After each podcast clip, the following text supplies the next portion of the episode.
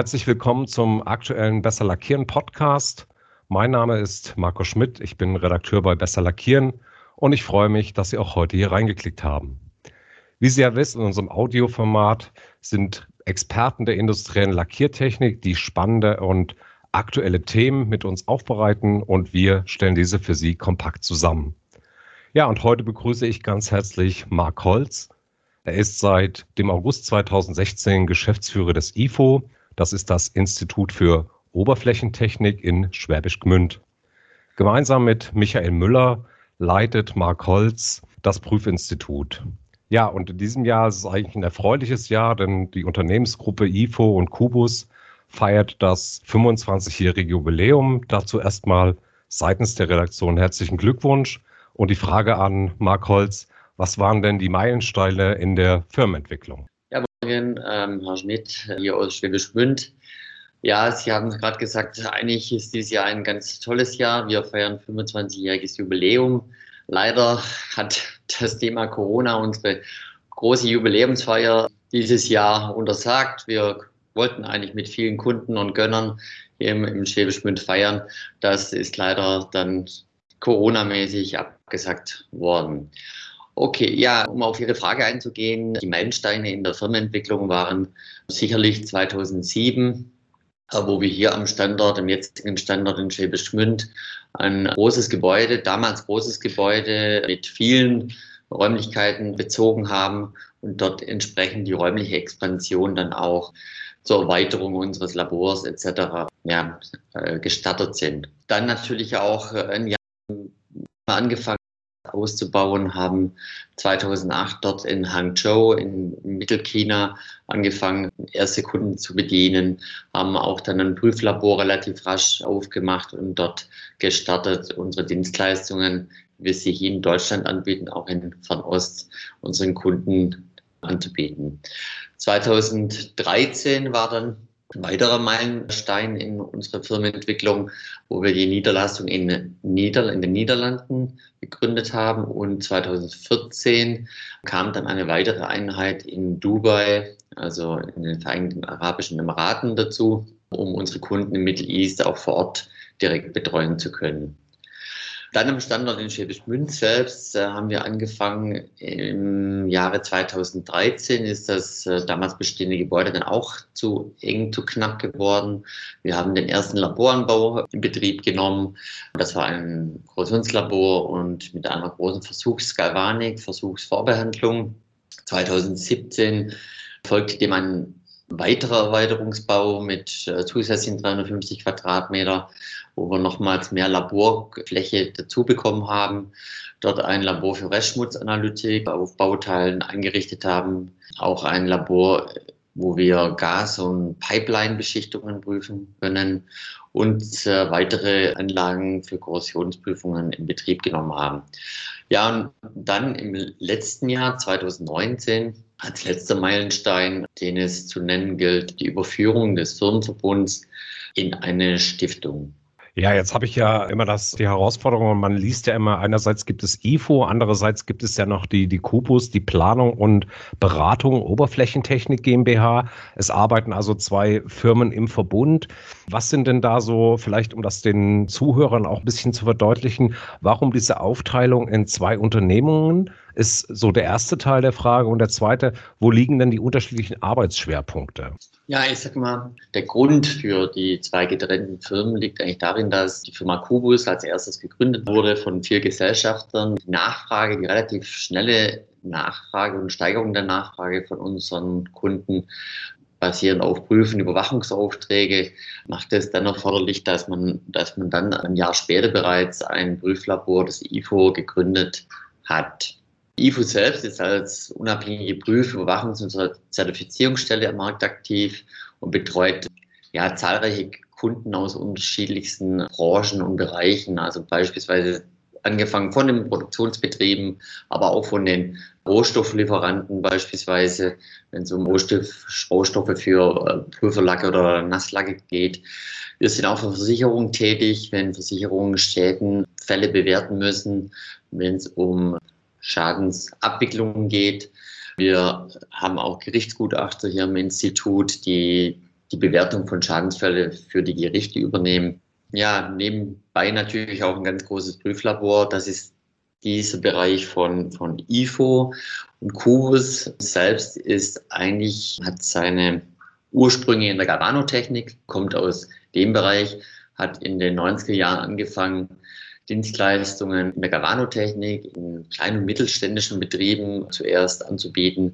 Da geht es dann darum, wenn so ein kleiner Galvanikbetrieb eine Anlage erweitert hat, dann hat man die Expertise äh, zur Verfügung gestellt, Anlagenplanung zu betreiben, dort die richtigen Dinge in die Wege zu leiten, so dass dann auch nachher die Genehmigung dafür vorliegt. Also man hat auch die Möglichkeit, Genehmigungsverfahren für die Betreiber vorzubereiten, auch mit der Behörde zu sprechen, sodass die Genehmigungsverfahren dann auch durchgehen. Also diese Expertise bietet Kubus im Bereich Anlagenplanung, Arbeits- und Umweltschutz und arbeitssicheren Umwelt und eben auch was dazugehört, natürlich auch den Bereich Qualitätsmanagementsysteme.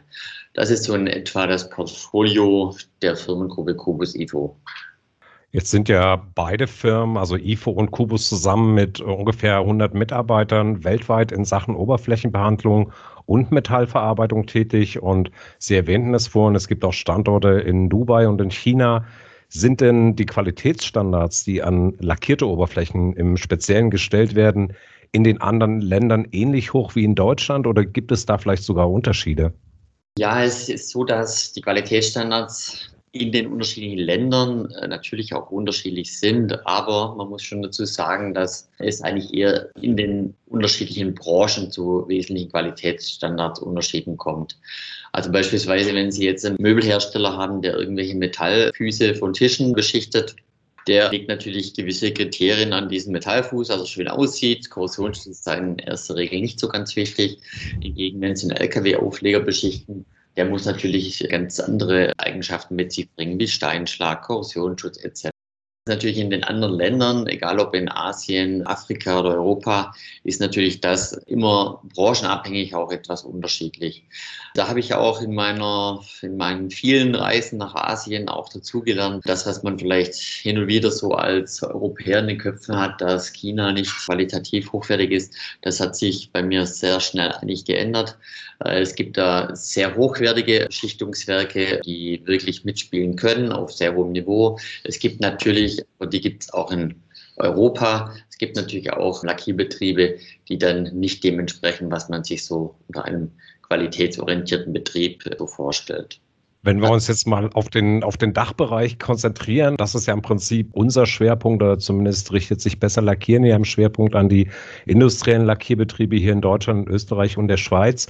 Wie können diese Unternehmen vom IFO beziehungsweise von, von Kubus konkret unterstützt werden? Und das ist vielleicht so Frage eins, die konkrete Unterstützung. Und die zweite, wann ist dann eine externe Beratung sinnvoll und überhaupt empfehlenswert? Ja, also das IFO generell, wenn es um die industriellen Lackierbetriebe geht, sage ich immer, was immer gut ist. Wir sind häufig ja leider erst mit in der Kommunikation, im Kontakt mit den Lackierbetrieben, Schäden eingetreten sind. Deswegen ist es natürlich auch sinnvoll, uns vielleicht mal im Voraus zu kontaktieren, in Form von Audits an IFO-Experten ins Boot zu holen, dort den Produktionsprozess äh, bewerten zu lassen, auditieren zu lassen. Wir sind Auditoren, die nicht nur Papier in die Hand nehmen, sondern sind Auditoren, praktisch orientiert äh, vorgehen, die auch, sagen wir mal, von der Praxis im Lackierbetrieb viel Ahnung haben. Deswegen lieber im Voraus sich damit zu beschäftigen. Beispielsweise, was ich auch, manche Kunden, die senden uns regelmäßig kleine Musterbauteile oder Musterbleche aus der Produktion, aus ihrem Lackierprozess. Die lassen uns regelmäßig einen Korrosionstest laufen, wie zum Beispiel einen Salzsprühtest und können daraus schlussfolgern, wie stabil Korrosionsschutz denn in ihrem Werk produziert werden kann. Also es ist so ein gewisses Monitoring von der eigenen Qualität. Da kann das äh, IFO natürlich unterstützen. Uh, unser Prüflabor selber besitzt jahrzehntelange Erfahrung auch bei der Fehlersuche. Also haben Sie Fehlerbilder, die Ihnen selbst, die den Lackierbetrieben unbekannt sind, ist der erste Kontakt meistens in Form von E-Mails, es werden Bilder angehängt. Man fängt an zu kommunizieren, zu diskutieren, sich die Sache anzugucken. Und aus diesen Gesprächen, aus diesen Bildern wird dann in der Regel entschieden, ob man Bauteile untersucht, Proben untersucht, die man von den Lackierern Betrieben zur Verfügung gestellt bekommt oder es dann auch Umständen besser ist, vor Ort zu kommen, sich vor Ort den Lackierbetrieb anzuschauen und dort auf Fehlersuche zu gehen. Oft ist es natürlich auch eine Kombination aus beiden, gewisse Prüfungen im Labor durchzuführen und dann eben auch einen Vororttermin, wo man solche Dinge anschaut. Also unsere Dinge, die wir bieten können, natürlich, wo wir auch viel Erfahrung haben, ist, wenn der Lackierbetrieb beispielsweise mit seinem Kunden vielleicht kann man es so äh, benennen, Kommunikationsschwierigkeiten hat, äh, aufgrund eines Streitfalles dort nicht weiterkommt. Vielleicht wir auch als Moderator dienen sollen, um wieder auf den Kunden ein bisschen zuzukommen, um wirklich so einen Schaden auch gemeinsam anzugehen. Dort haben wir doch mittlerweile auch viel Erfahrung, beide Parteien wieder aufeinander zuzubewegen, sage ich mal. Ja, ansonsten externe Beratung ist dann sinnvoll, wenn man sich selber unsicher ist, sich absichern möchte, nicht weiter weiß und oder eine Zweitmeinung will. Das ist das, was IFO und Kubus so liefern können.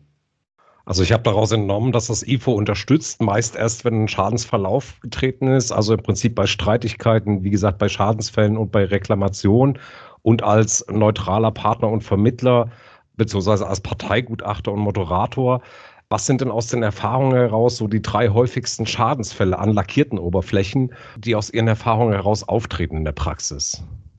Was dann auf den Schreibtischen landet, sind eigentlich in der Regel drei Hauptschadensfälle, die kommen. Das ist einmal die unzureichende Haftung einer Lackierung, Gute Ursachen für diese unzureichende Haftungen können natürlich vielen, vielen Faktoren liegen. Probleme mit den Substraten, dass diese vielleicht stärker geölt sind wie beim letzten Auftrag, den man vom Kunden bekommen hat, dass diese eine Passivierung auf einmal auf der Oberfläche sitzt, die man mit seiner chemischen Vorbehandlung nicht runterkriegt wo man noch eine mechanische Vorbehandlung zupacken muss. Lagerungsprobleme, dass Bauteile unter zu, ja, zu korrosiven Atmosphären, also zu feuchten Atmosphären gelagert worden sind, es zu Vorkorrosion der Bauteile kommt und damit, sag mal, auch zu Belägen, die dann durch die Behandlung, durch die chemische Vorbehandlung nicht ordentlich genug abgereinigt werden können etc. etc. Oder dass man im Prozess selber Fehler drin hat, dass eine Heizung ausgefallen ist, die Temperatur von der Vorbehandlung nicht gepasst hat, dass vielleicht auch die Vorbehandlungschemie vom Chemielieferanten falsch formuliert war. Ja, das sind Dinge, die zu unzureichender Haftung führen. Als zweiten Schadensfall, der am häufigsten auftritt, sind natürlich mechanische Belastungen, also simpel gesagt Kratzer, Störungen. Das sind Dinge, die wir jetzt nicht meistens nicht hier im, im Institut bewerten dürfen müssen, sondern da geht es dann wirklich, wenn man dann vor Ort sowas bewerten muss, woher kommt es denn? Wer ist denn für diese mechanischen Belastungen verantwortlich?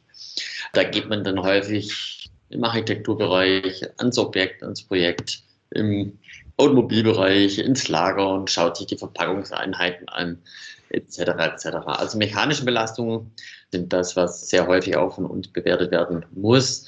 Es gibt dort ja auch unterschiedlichste Kriterien, wie man an sowas rangehen kann. Da gibt es von verschiedenen Qualitätsfachverbänden unterschiedliche Kriterien, die den Abstand, den Betrachtungswinkel, die Beleuchtungssituation definieren.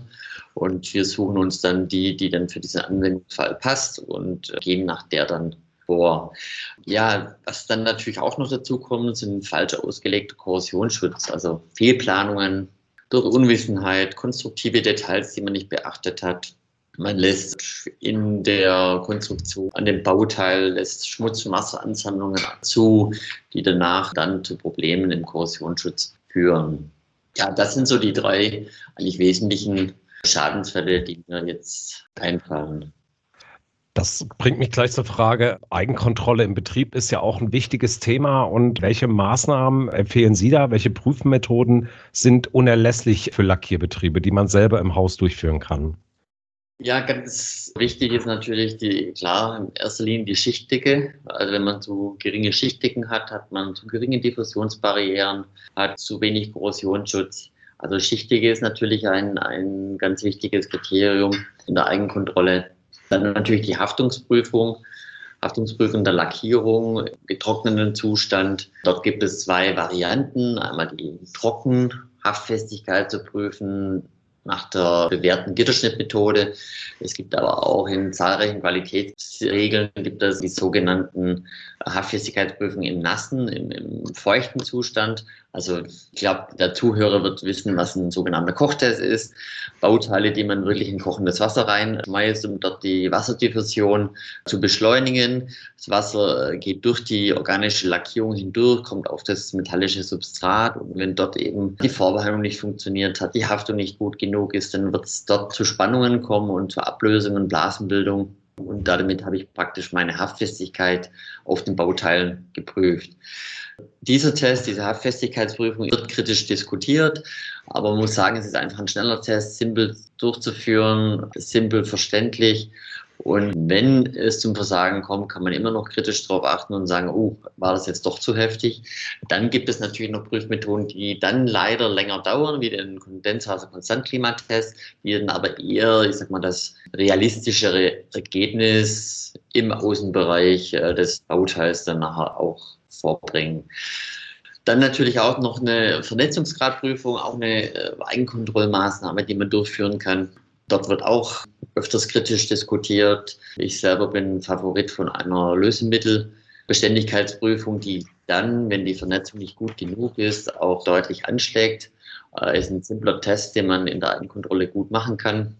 Natürlich, wenn man eine kontinuierliche Ofenüberwachung fährt, und sich im Klaren ist, wie heiß mein Bauteil, das ich beschichten will, auch dann nachher wird, dann kann ich natürlich auch auf so eine Vernetzungsgradprüfung verzichten und habe dann eine gute Überwachung meiner Ofenbedingungen. Das ist das, was eigentlich entscheidend ist. Natürlich die Optik vorangestellt, also das optische Aussehen meines lackierten Bauteils. Das ist das, was der Kunde als erstes wahrnimmt. Wenn Pickel, Flecken, Blasen drauf sind, dann wird der Kunde sofort reklamieren. Also das ist natürlich auch etwas, was man im Lackierbetrieb an den Gehängen noch machen kann. Man sollte für ausreichend Beleuchtung sorgen, dass dort wirklich auch dann das Bauteil gut optisch bewerten werden kann, um dann ja einen Rückläufer durch eine Reklamation zu verhindern. Jetzt haben Sie ja zahlreiche Prüfmethoden und Verfahren erwähnt, die eben in den Lackierbetrieben bei eigenen Labor durchzuführen sind, eben auch um die Qualität zu dokumentieren. Gibt es denn auch Fallstricke bei diesen Prüfverfahren, beziehungsweise können Sie uns da Tipps geben, worauf da zu achten ist? Ich sag mal generell bei den Prüfmethoden, ob das jetzt eine Schichtdecke, ein Glanzgrad oder auch eine pH-Wertmessung nachher von den chemischen Bädern ist, ist eigentlich darauf zu achten, dass das Messgerät, das ich einsetze, auch verlässlich funktioniert. Also Kalibrierung sollte im Voraus vom Nutzen des Gerätes auch durchgeführt werden. Es ist so, dass eigentlich in Abhängigkeit der Messmethode eigentlich eine unterschiedliche Häufigkeit von Kalibrierung sinnvoll ist. Schichtigen Messgeräte äh, verändern ihre Anzeige doch oder Messergebnis doch relativ schnell. Da ist es schon verlässlich, wenn man kalibriert, also schaut, ob das Messgerät auch den richtigen Wert anzeigt, wenn man das schon täglich oder mindestens wöchentlich durchführt. Täglich bei der schichtige Glanzgrad. Da ist der Kalibrierständer meistens auch im Messgerät mit vorhanden. Da geht es relativ schnell vor der Messung, also kann man fast vor jeder Messung auch mal verifizieren, ob das Messgerät funktioniert. pH-Wertmessung, dort ist es schon ein bisschen aufwendiger im Labor, das sollte man auch regelmäßig machen. Und dort ist natürlich auch eine wöchentliche Kalibrierung eigentlich anzuraten. In Lackierbetrieben, die chemische Vorbehandlung nutzen. Und ansonsten, das hatte ich vorhin noch genannt, die Haftfestigkeitsprüfung, ich sag mal mit Kochtest oder mit einem Gitterschnittgerät. Hier ein Gitterschnittprüfgerät sollte natürlich scharfe Schnittkanten haben, sodass die Belastung auf meinen Lack dann auch, ich sag mal, normgerecht abläuft und nicht nachher, sag mal, die die einzelnen Schneiden des Gitterschnittprüfgerätes nicht mehr scharf genug sind und so die Last auf die Lackierung stärker wird und ich dann damit natürlich eine größere Belastung habe und ich dann vermutlich auch, ich sag mal, eine ausreichende Haftung dann als ungenügend bewerte. Also solche Dinge natürlich beachten und auch berücksichtigen. Ja, um Fachwissen, ich sag mal, zu vermitteln, bietet IFO Kubus im Verbund ja auch Schulung an. Was sind denn die Kernthemen der Schulung? Sind das eben auch diese Prüfmethoden, beziehungsweise welche anderen Themen gibt es da und an welche Zielgruppen richten sich diese Schulungen konkret? Also wir haben ja verschiedene Schulungskonzepte eigentlich oder Schulungsprogramme aufgestellt. Also jetzt gerade speziell was die Prüfungen äh, anbelangt, wir haben eigentlich drei Konzepte, drei Programme. Das ist einmal ein Seminar, ein Tagesseminar, das sich so ein bisschen an ja, vielleicht die Kunden der Lackiertechnik wendet, also Projektleiter, Konstrukteure, Leute, die vielleicht auch viel mit Beschichtungen zu tun haben, einkaufen, aber nicht selber in der Produktion stehen, die bekommen in einem Tag vermittelt, was eigentlich Korrosionsschutz bedeutet.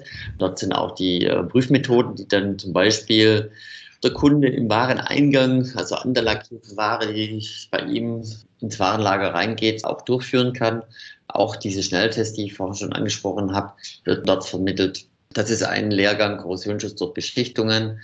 Dann gibt es noch einen, einen Lehrgang Beschichter Grundlagen, Einführung für Produktionsmitarbeiter. Also dort haben wir einen dreitägigen Kurs aufgestellt, der speziell für Produktionsmitarbeiter gedacht ist, also dort die ganzen Eigenkontrollmaßnahmen natürlich vermittelt werden, aber auch, ich sag mal, die Mechanismen bei der chemischen Vorbehandlung, bei der mechanischen Vorbehandlung. Die Produktionsmitarbeiter werden bei uns hier nicht nur theoretisch geschult, sondern auch praktisch in unserem Technikum. Da darf man selber mit lackieren, man darf selber auch chemisch vorbehandeln, so dass man wirklich, ich sag mal, die Sache spürt, die Fehlerquellen ähm, praktisch vermittelt bekommt und dort dann auch später im Betrieb drauf achtet. Wir haben noch einen äh, zweiwöchigen Kurs zusammen mit dem DIN-ZATCO als Zertifizierungsstelle, den sogenannten DIN-ZATCO-Beschichtungsinspektor, der zwei Wochen dauert, der speziell für Nasslackbeschichtungen gedacht ist. So ein, zwei Tage sind dort aber auch Prüferlackierungen ein Thema. Und diese Ausbildung schließt auch mit einer Prüfung ab und dann eben einer Zulassung als Zinszertifikat-Beschichtungsinspektor. Da werden auch sehr viele Prüfmethoden praktisch und theoretisch vermittelt. Wer da Interesse hatte, wir haben auf unserer Homepage haben da eine schöne Seite, die das nochmal zusammenfasst. Vielleicht auch noch mal kurz die Schulungskonzepte der Firma Kubus um, zu zeigen. Also hier bieten wir zum Beispiel für die Eluxalbranche zusammen mit dem Förderverein Gavano Technikerschule in Schwäbisch Gmünd einen viertägigen Eluxalkurs an oder auch einen Kurs Grundlagen der Galvanotechnik. Das trifft jetzt weniger Ihre Leser, Herr Schmidt, aber nur noch, um das im Gesamten vollständig gesagt zu haben. Jetzt haben Sie am Anfang gesagt, ist ja auch ganz verständlich, Corona hat dieses Jahr geprägt, prägt es nach wie vor. Finden die Schulungen denn derzeit statt oder wird das virtuell umgesetzt? Wie ist da die aktuelle Situation? Ja, das war ganz spannend. Ich habe jetzt vor kurzem diesen Begriff Hybridveranstaltung durchgeführt. Also jetzt sagt man noch in den Zeitraum September, Oktober hatten wir Seminare, die haben wir als Hybrid, also das heißt Online und Präsenz durchgeführt. Das hieß, der, wo kommen wollte, der durfte kommen. Der, wo sich unsicher war, durfte auch von zu Hause zuhören, war mit Kamera praktisch in Schulungsräume dazugeschaltet und konnte da teilnehmen. Konnte natürlich praktisch nicht viel mitnehmen, aber konnte zumindest zuhören. Wir hatten aber auch Seminare, die nur online funktioniert haben. Da muss man natürlich auf die praktischen Dinge eigentlich so ein bisschen verzichten. Man kann es nur als Referent über die Kamerafunktion eben auch ja, vorführen und aufzeigen. Aber die Leute haben halt nicht die Möglichkeit, es selber praktisch äh, durchzuführen. Also wir sind jetzt gerade dabei, uns eben halt dieser, ja, dieser Krise anzupassen. Die Verordnungen ändern sich ja tagtäglich fast schon. Deswegen, also wir sind flexibel genug. Wir haben uns jetzt Anfang des Jahres schon im April darauf eingestellt, alles möglich zu machen, sind, was Digitalisierung anbelangt, auch einen Schritt nach vorne gekommen und ja, bieten das auch im nächsten Jahr als Hybrid dann weiterhin an. Dann vielleicht als abschließende Frage, gerade angesichts die Krise, man weiß nicht, wie lange das noch geht. Welche Ziele, Aufgaben und Projekte stellt sich denn der Unternehmensverbund IFO Kubus für das kommende Jahr? Sind da neue Projekte geplant, vielleicht sogar Investitionen? Wie ist der Unternehmensverbund da aufgestellt und welchen Zielen geht man dann in das Jahr 2021? Ja, wir haben natürlich Projekte aufgesetzt. Also wir sind in dem Projekt Digitalisierung sind wir jetzt Anfang des Jahres schon sehr stark fortgeschritten. Das hatten wir uns eigentlich ein bisschen auf eine längere Periode vorgenommen, aber die Lage hat es dann doch auch notwendig gemacht, dass wir dort ein bisschen schneller die ganze Sache umsetzen. Bei den Mitarbeitern das Ganze noch etwas beflügelt, die dann doch von auch vom Homeoffice her arbeiten wollten, etc. Das war sicherlich ein ja, ein Punkt der Krise, die, die da auch positiv war, das Ganze. Man hat natürlich auch, ich sag mal, noch eine, beispielsweise die Tochterfirma in China aktuell, investiert ein Prüflabor mit über 1000 Quadratmeter. Das soll eigentlich bis Mitte, Ende nächsten Jahres in Betrieb gehen. Dort wollen wir auch unser Prüfenberatungsgeschäft ausbauen, haben jetzt auch Prüfkooperationen mit den asiatischen OEMs begonnen wie zum Beispiel NIO oder Chili. Das wird gerade äh, initiiert und steht am Anfang. Wir werden auch unsere Kooperation mit unseren internationalen Partnern, unseren Qualitätsgemeinschaften, die wir hier im Haus betreuen, intensivieren. Kompetenzerweiterung im Bereich der Verklebung äh, beispielsweise angedacht. Wie soll das Portfolio erweitert werden? Das sind Punkte, die wir uns so als, ja, als Ziele jetzt für 2021, 2022 gesetzt haben. Ja, dann sage ich herzlichen Dank an Marc Holz für ja, die ausführliche Beantwortung meiner Fragen. Ich darf mich herzlich für Ihre Aufmerksamkeit bedanken an diesem Podcast. Wünsche Ihnen allen schöne Vorweihnachtszeit und einen guten Rutsch in dein ein hoffentlich schöneres Jahr 2021 und sage herzlichen Dank.